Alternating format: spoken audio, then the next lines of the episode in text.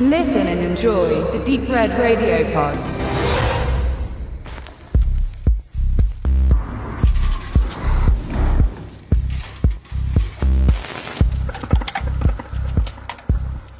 Das Paradiesfilmfestival hatte zum zweiten Mal nach Jena gerufen und nachdem Max ja schon bei der ersten Ausgabe dabei war letztes Jahr, waren wir diesmal zu zweit und weniger als Pressevertreter, um viel Selbstinterviews zu führen und äh, Filme zu rezensieren, waren wir doch eher als, als Helferlines vor Ort an der Bar, am Ticketabriss, an der Kasse und haben überall ein bisschen die Hand mit dran gelegt, wo es erlaubt war und gewünscht und haben aber auch den ein oder anderen Film sehen können.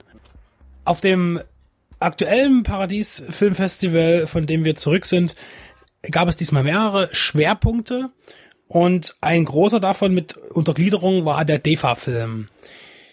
Da ist zum einen ähm, der Schwerpunkt gelegt worden auf diese vierte Generation von DEFA-Filmen, die zum Teil schon so halb gar nicht mehr als DEFA-Filme gezählt werden dürfen. Also es geht halt wirklich um die, die alle so in diesen äh, Wendezeiten entstanden sind, wo ja ein bisschen, was man ja auch durchaus den Filmen und den Themen ansah, kommen wir später noch dazu, ein bisschen Anarchie herrschte. Also das waren viele Filme dabei, die so nie als regulärer DEFA-Film erschienen wären, wegen der Inhalte, wegen dem Gezeigten.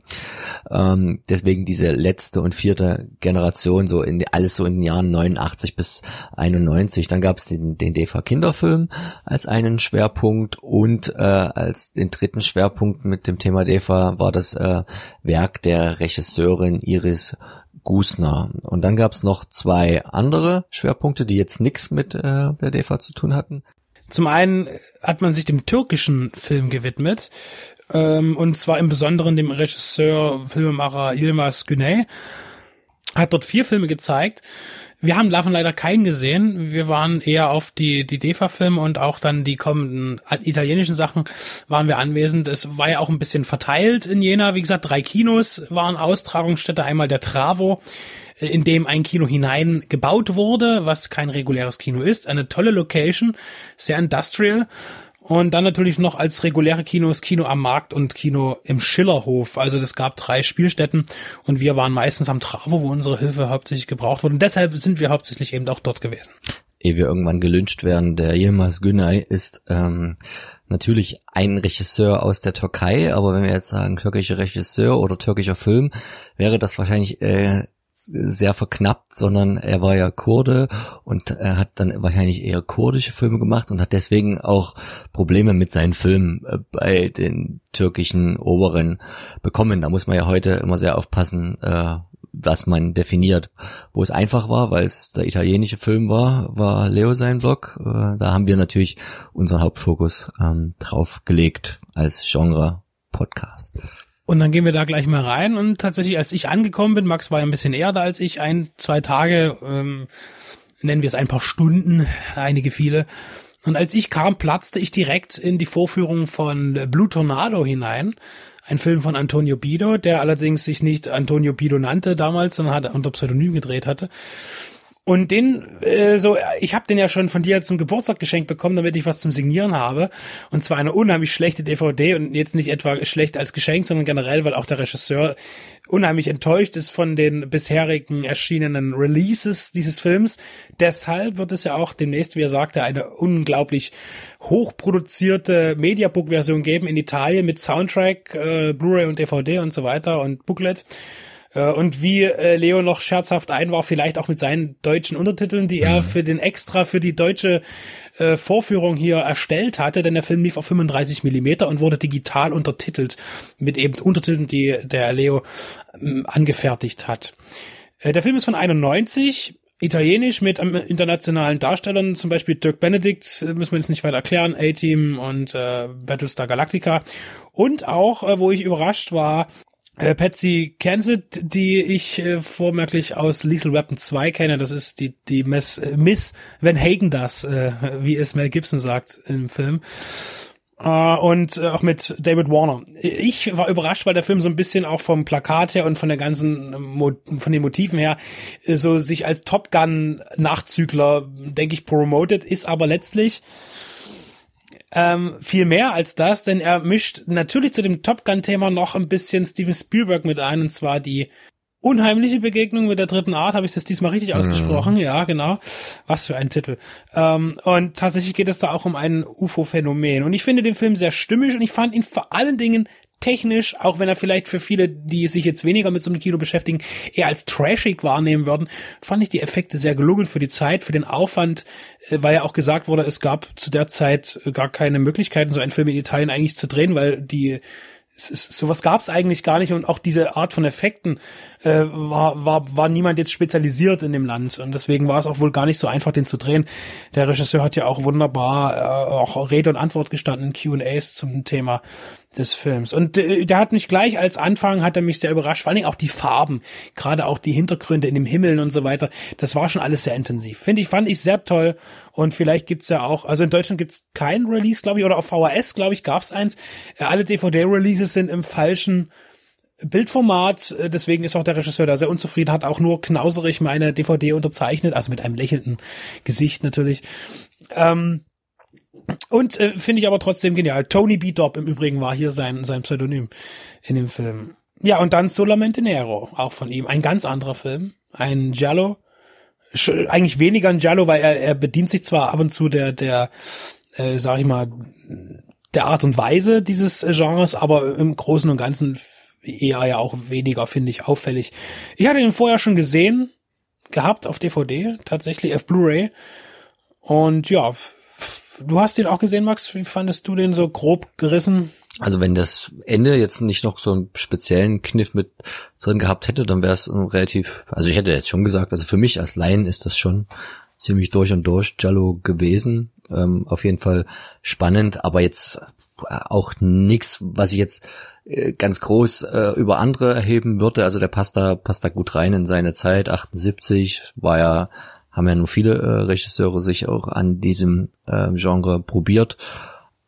Auf jeden Fall ist es aber trotzdem immer schön, den auf der großen Leinwand zu sehen, weil solche Gelegenheiten bekommt man ja nur selten. Von dem gibt's schönes Release von 88 Films aus ähm, Großbritannien.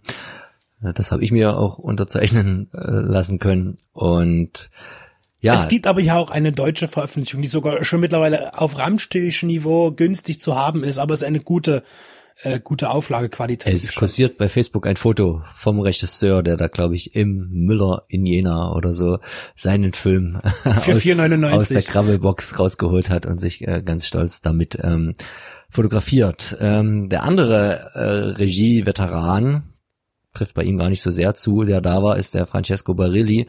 Warum ersetze ich das in Anführungszeichen? Weil er eigentlich, glaube ich, nur so zweieinhalb Filme, wie der Leo so schön sagt, gemacht hat und sich dann wieder dem äh, gewidmet hat, was ihm eigentlich mehr Spaß macht und gibt, so dem künstlerischen auf der poetischen Ebene oder der malerischen. Also er ist eigentlich ein, ein Maler auch bis heute und, und er schreibt gern und hatte da nur zwei, also nur ist gut, zwei Gehversuche im Genre, aber die sind halt auch irgendwo wichtig. Das eine ist der Pensione Paura, den habe ich jetzt nicht mitgeguckt, weil ich anderweitig gebunden war. Ein Film, der auch eine gewisse Kontroversität mitbringt und dann der andere, der denke ich mal als auch mit als eins von zwei, drei definitiven Festival-Highlights zählen kann, ist das Parfüm der Dame in Schwarz. Den würde ich jetzt tatsächlich noch nicht äh, als Giallo bezeichnen, sondern als so Krimi mit einem sehr überraschenden Ende. Und äh, ohne jetzt viel über den Film sagen zu wollen, war das auf jeden Fall hinten draußen ein sehr spannendes Gespräch mit ihm, immer schön übersetzt von, von Leo, dadurch, dass die beiden auch der Antonio Bido und des Englischen nicht so mächtig waren, brauchte man immer den Dolmetscher, da war Leo nicht nur mit Untertitel machen und einblenden schwer beschäftigt, sondern auch mit Übersetzen, aber da kam sehr viel Interessantes an Informationen mit bei rum. Zu sind auf jeden Film. Fall zwei sehr auch witzige Regisseure, die auch sehr mit mit einem äh, mit einem freudigen Auge auf ihre äh, filmische Zeit zurückschauen, zumal ja auch ähm, der Francesco Barilli äh, ja auch Schauspieler gewesen ist unter äh, anderen Regisseuren und auch da sehr vielseitig war, auch mit Kurzfilmen und Werbespots. Also es gab wirklich viel zu erfahren und möglicherweise, wir kündigen das mal so halb an, wird es da auch noch mal ein paar Ausschnitte geben zu den Gesprächen, die aufgezeichnet wurden. Genau, ja, vielleicht also, auch mit der ein oder anderen konkreteren, kompakteren Besprechung. Da müssen wir mal gucken, was sich so ergibt über den Sommer. Eine kompaktere Besprechung würde ich auf jeden Fall gerne mit dir noch machen irgendwann. Das werden wir dann mal schauen und zwar über einen dieser sogenannten DEFA-Filme der vierten Generation. Ich spreche hier ganz klar über ähm, der Film, der mich, glaube ich, am meisten geschockt, beeindruckt, fasziniert hat. Äh, das Land hinter dem Regenbogen von 1991 der äh, 53 spielt, also zum Tod von Stalin und das auch als Thema nimmt, als großes, aber hier eben eine völlig alternative Vergangenheit zeigt und zwar eine, die eine postapokalyptische Welt zu sein scheint, in der es aber auch den Westen gibt. Äh, es wird auch immer von der Bonner Republik gesprochen und so weiter. Äh, und hier geht es aber auch um eine LPG-Gemeinschaft, die ja, natürlich für, für den, für, also Stalin wird als, als gottgleiche Person verehrt. Auch, es gibt auch immer diesen merkwürdigen Kauz, der zu Stalin Gebete spricht, äh, und es gibt auch sehr viele religiöse Motive in dem Film. Es wird auch mal einer gekreuzigt, ganz theatralisch zum Ende. Und eigentlich ist es so, dass man, ich fand den Film teilweise erschreckend, weil es dort auch viel über sexuelle Gewalt geht, die man nicht ganz begreifen kann, weil man nicht genau weiß, was da jetzt eigentlich passiert. Und dann ist, hat er unheimlich wunderschöne Bildkomposition drinne, die wirklich auf die Sekunde äh, mit Kamerafahrten und äh, Sachen, die gezeigt werden, abgestimmt zu sein scheint. Und geniale Kulissen äh, durch und durch ein, ein eigentlich ein, Meer, ein Look wie ein Märchenfilm ähm, aber dann auch wieder am Ende hin wie ein Horror oder Thriller so bestimmte ganz äh, ja, schreckliche Themen aufbricht. Ja, ein Drittel. Also sie haben immer versucht, so ein bisschen, also was heißt versucht, sie haben dort auch ganz viel unterdrückte Kunst aus vergangenen Jahrzehnten zu verarbeiten und zu verdeutlichen, sicherlich, und Unterdrückung durch das DDR-Regime. Und das wird hier äh, sehr deutlich. Das ist halt so ein bisschen Dreiecksgeschichte zwischen drei so, keine Ahnung, neun, zehn, elf, zwölfjährigen Kindern, würde ich jetzt mal sagen. Das ist auch der Märchenanteil. Das hätte vielleicht für sich auch ganz gut äh, funktioniert aufgrund dem großen Kontrast, Kontrast zwischen den wunderschönen Bildern und der, dem grausamen Vorgehen des einen Kindes im allen möglichen Lebewesen gegenüber. Ähm, und dann hat man da aber auch noch ganz viel dieses, ähm, naja, Dadaismus reingemixt. Also alles andere hat da einen sehr satirischen Charakter, ist alles over the top, es hat sogar einen gewissen äh, Splatter-Effekt, wenn am Ende ein Motorradfahrer beschossen wird mit äh, Bazooka und dann wird tatsächlich. Wobei es ja nicht mal eine Bazooka, sondern eine alte gusseiserne, es ist eine gusseiserne Kanone, wie sie, ja. wie sie halt vor 300 Jahren benutzt wurde, die sich auf die Schulter schwingt und dann abfeuert. Also, also vorher wird der Motorradfahrer angezündet, dann wird die Rübe runtergeschossen. Das ist jetzt kein hochwertiger Supertrick gewesen, aber schon für so einen Spät-DDR-Film trotzdem noch irgendwo was Seltenes und ähm, der war auf jeden Fall sehr interessant und auch so ein Film, der wäre nie unter normalen Verhältnissen rausgekommen. Er hat auch danach, wenn ich es richtig verstanden habe, glaube ich, nie einen richtig guten Verleih gefunden. Hat er so ein Schattendasein, also der wird man veröffentlicht, hast du gemeint, glaube ich, nur in USA momentan. Also als, als Heimkino-Release Heimkino, gibt es ja. den tatsächlich nur auf DVD in den USA. Äh, wir haben ihn natürlich auf 35 Millimeter gesehen, eine gute Kopie, die war für mich fast unbeschädigt vom Gefühl her. Haben wir auch andere Sachen gesehen.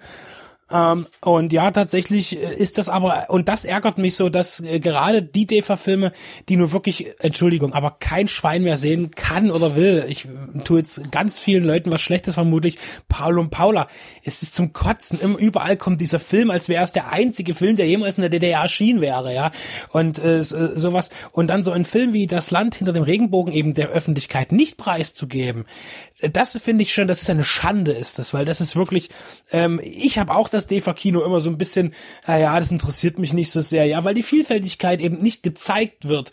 Abgesehen, wir kennen das ja mit den, den Science-Fiction-Filmen, die in der DEFA entstanden sind, die kenne ich ja, die finde ich großartig. Und es gibt ja noch viele andere Facetten, äh, aber die eben nicht bedient werden. Nach Märchen und so ein paar Dramen und was weiß ich was, ist halt dann schnell mal Schluss gewesen, was die jetzt wieder Veröffentlichung angeht. Und auch die Filme von Iris Gusner sind ja auch jetzt nicht überall vielfältig auf DVD oder anderweitig erhältlich. Also hier äh, finde ich schon gut, dass eben auch hier das, das Angebot an Filmen da war, die eben nicht so leicht zu bekommen sind. Genau, wir hatten auch viele zum Beispiel die angesprochene Iris Gusner da, auch von dem Land hinter dem Regenbogen, der Herr Kipping war dort. Also der Grundtenor bei fast allen, aber natürlich in unterschiedlichen Ausprägungen war halt schon, dass man fast immer diese gebrochene Biografie hatte, dass es für keinen großartig weiterging, ähm, dass viele Regisseure und aber auch Schauspieler äh, deren Karrieren geendet haben mit der Wiedervereinigung, weil sie zum Teil, und der eine hat das sehr drastisch äh, erzählt, die anderen ein bisschen ähm, politisch korrekter, äh, schlicht und ergreifend daran gehindert wurden, weiter ihren Job auszuführen, als hätten sie vorher nichts bewegt. Und das war schon sehr informativ, das auch, auch zu hören. Und auch was du gesagt hast, was, was wir jetzt als DEFA wahrnehmen und was immer wieder gezeigt wird, das hat auch die Iris Gusner in einem inoffiziellen Gespräch gesagt, auch bei ihr, dass ein paar Filme von ihr kommen immer wieder und manche, die sie auch sehr mag, werden halt nie gezeigt. Die werden halt irgendwo, warum auch immer, für auch äh, Festivals eher selten ausgewählt oder für irgendwelche Vorführungen, was sie halt auch schade findet, weil man, wie du sagst, den Eindruck bekommen könnte, das war noch viel beengter, äh, der DEFA-Film, äh, in, in seinen Richtlinien und in seinem Rahmen, als er tatsächlich war. Und gut, dass das Festival da sehr in die Breite gegangen ist und uns auch Abwegiges gezeigt hat. Und deshalb möchte ich jetzt noch auf einen letzten Film meinerseits ansprechen, und zwar der letztes aus der Dada R, der mich deshalb gefangen hat, weil er ziemlich nah an dem dran ist, äh, darstellerisch, äh, inszenatorisch, was Christoph Schlingsief auch gemacht hat. Und im Nachgespräch, in meinem persönlichen, das wenige Sekunden oder Minuten dauerte, mit dem Regisseur Jörg Voth, der auch da war, vor Ort, ähm, hat er auch gemeint, dass er die beiden Filme zu, zu etwa der gleichen Zeit äh, ins Kino kamen oder auf den, den Markt kamen und äh, er jetzt nicht, äh, er halt auch sagte, ja, er kennt den Film auch und ihm war das auch bewusst, dass die beiden Filme von der Machart her sehr ähnlich sind, sehr, sehr überzeichnet, ähm, sehr theateresk, sage ich mal. Und das ist auch hier kein Wunder, denn die beiden äh, Hauptdarsteller in Letztes aus der Dada R sind eben zwei Clowns, die ähm, gespielt werden von Steffen Menschik und Hans Eckhard Wenzel, die beiden mit einem Programm als Clowns schon jahrelang in der DDR unterwegs waren, mit doch kritischen Stoffen und satirischen Sachen, vermutlich auch immer hart an der Grenze zum Verboten werden, könnte ich mir vorstellen, nach dem, was ich da gesehen habe.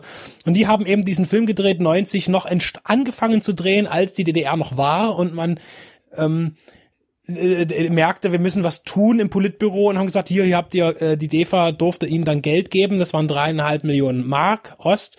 Und die durften dann eben machen, was sie wollten, sagt, es gibt keine Zensur, niemand guckt drüber, macht einfach mal, was ihr wollt. Und unter der Angst, dass diese Meinung in ein, zwei Wochen schon wieder vorbei sein könnte, dieses Angebot, haben sie ganz schnell versucht, einen Film zu erstellen und haben eben dann ähm, auf den Programmen dieser, dieser, diese Kabarettisten, möchte ich sagen, eben einen Film gemacht, wo sie auch auf dem Brocken gedreht haben und so weiter, also dann schon sicherlich nach dem Mauerfall.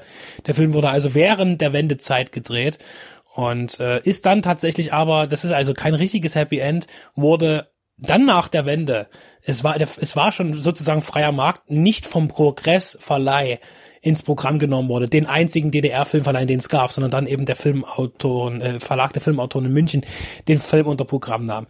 Den Film auf jeden Fall äh, kann ich auch nur empfehlen, weil der so äh, über, äh, überschäumt von eben den Liedern und der Komik, die sehr, sehr clownesk tatsächlich ist und den Leuten die Realität vorhält als Witz und manchmal ist es teilweise gar nicht erträglich, was sie tun. Man braucht eine Weile, um in den Film reinzufinden, eben auch wie bei Schlingensief. Erst nach 20, 30 Minuten eröffnet einen sich das Ganze irgendwie. Und dann geht das über zu ganz harten Szenen. Äh, ich sag nur, die Schlachthausszene ist immer wieder auch im Interview äh, großes Thema gewesen, weil sie, man könnte sagen, die Schlachtung eines Landes wird zelebriert, indem man zeigt, wie äh, Kühe eben, im, also ohne Schnitt werden so drei, vier Kühe mit einem Bolzenschussgerät äh, hingerichtet und dann fallen sie da halbtot rum, werden aufgeschnitten und äh, das ist, äh, es hat was sehr antimeditatives, diese ganze Szene, weil es wirklich tief ins Mark geht, muss man einfach sagen. Und im, auch den Film wird man vermutlich so schnell jetzt einfach nicht wieder zu sehen bekommen, weil er eben auch äh, veröffentlichungstechnisch irgendwo hinten ansteht. Das heißt, gerade die vierte Generation DEFA in dem Bereich, die abgeht von dem typischen auch eine DDR nicht zeigt, in dem Sinne wie dieses typische Umfeld, ja, Wohnungen und so weiter. Also das, das, das, das alltägliche Leben der DDR wird da in den DEFA-Filmen gezeigt wird. Das sind die DEFA-Filme, DEFA-Filme, die man kennt irgendwie. Aber die anderen, die etwas Surreales haben, die vielleicht sogar äh, Science Fiction sind, äh, nicht im Sinne von Weltraum Science Fiction, sondern von eben einer Postapokalypse, dass diese eben viel zu wenig Leute zu Gesicht bekommen. Und ebenfalls das ähm, äh, letztes aus der äh, Da war er ist auch in den USA auf DVD erschienen. Äh, also die Amis sind uns da teilweise weit voraus, so wie uns die Briten voraus sind mit dem Stummfilm. Mit dem Deutschen. Ja, und damit wir jetzt zumindest auch noch ein bisschen auf den Kinderfilm eingehen, obwohl ich leider von der Zeit her und vom Eintaktung her keinen sehen wollte, aber das hat ja unsere, in Anführungszeichen, Julia kuratiert und da ist sie sogar nominiert äh, auch für, für dieses Programm im Zuge des Festivals. Und das sind wahrscheinlich Filme, die hat der ein oder andere schon dann doch mal gesehen, ein paar populäre Stoffe dabei, so wie Moritz in der Litfaßsäule, aber sieben Sommersprossen auch, Konzert für Bratpfanne und Orchester. Ich weiß gar nicht, Tobi ist der älteste von uns. Ich guck mal so in seine Richtung, ob es da Klick macht. Oder Greta von Ratten zu Haus bei uns. Das waren die Filme, das waren auf jeden Fall auch, wenn man die sieht, das kann ich sagen, auch wenn ich sie nur ausschnitthaft gesehen habe, das waren richtig gute Kinderfilme, die halt auch Erwachsene nicht unterfordern, was ja ein Kinderfilm heutzutage oft mal gerne tut äh, und zur Qual wird für jeden, der der Zielgruppe entsprungen ist. Ähm, wir würden uns freuen, wenn es das Festival nächstes Jahr mit welchen Schwerpunkten auch immer wieder gibt, weil das ähm, auf jeden Fall eine sympathische Sache mit Machern, die nicht abgehoben sind, die für ihre Filme leben, die ähm, zwar viele Gäste einladen, aber die Gäste auch gut da rein integrieren. Also da wird kein roter Teppich ausgerollt, sondern da ist jeder Mensch auf, auf Augenhöhe. Und das hat einen sehr ähm, familiären Charakter gehabt. Und bei den Locations sowieso was ganz Besonderes der Trafo. Wir können nur hoffen, dass es da weitergeht. Und wir auch bieten uns wieder an, schon mal jetzt ähm, dort, sofern es passt, wieder mitzuwirken, sowohl als Presse als auch als Crew und danken Leo und Falco und allen anderen, Julia, die das aus der Taufe gehoben haben, gestemmt haben, auch in der Vorkonzeption. Ich meine, das Festival an sich zu bearbeiten in dem Moment ist ja das eine, aber das zu planen ist ja noch eine ganz andere Leistung. Und ja, wir sehen uns und hören uns nächstes Jahr wieder.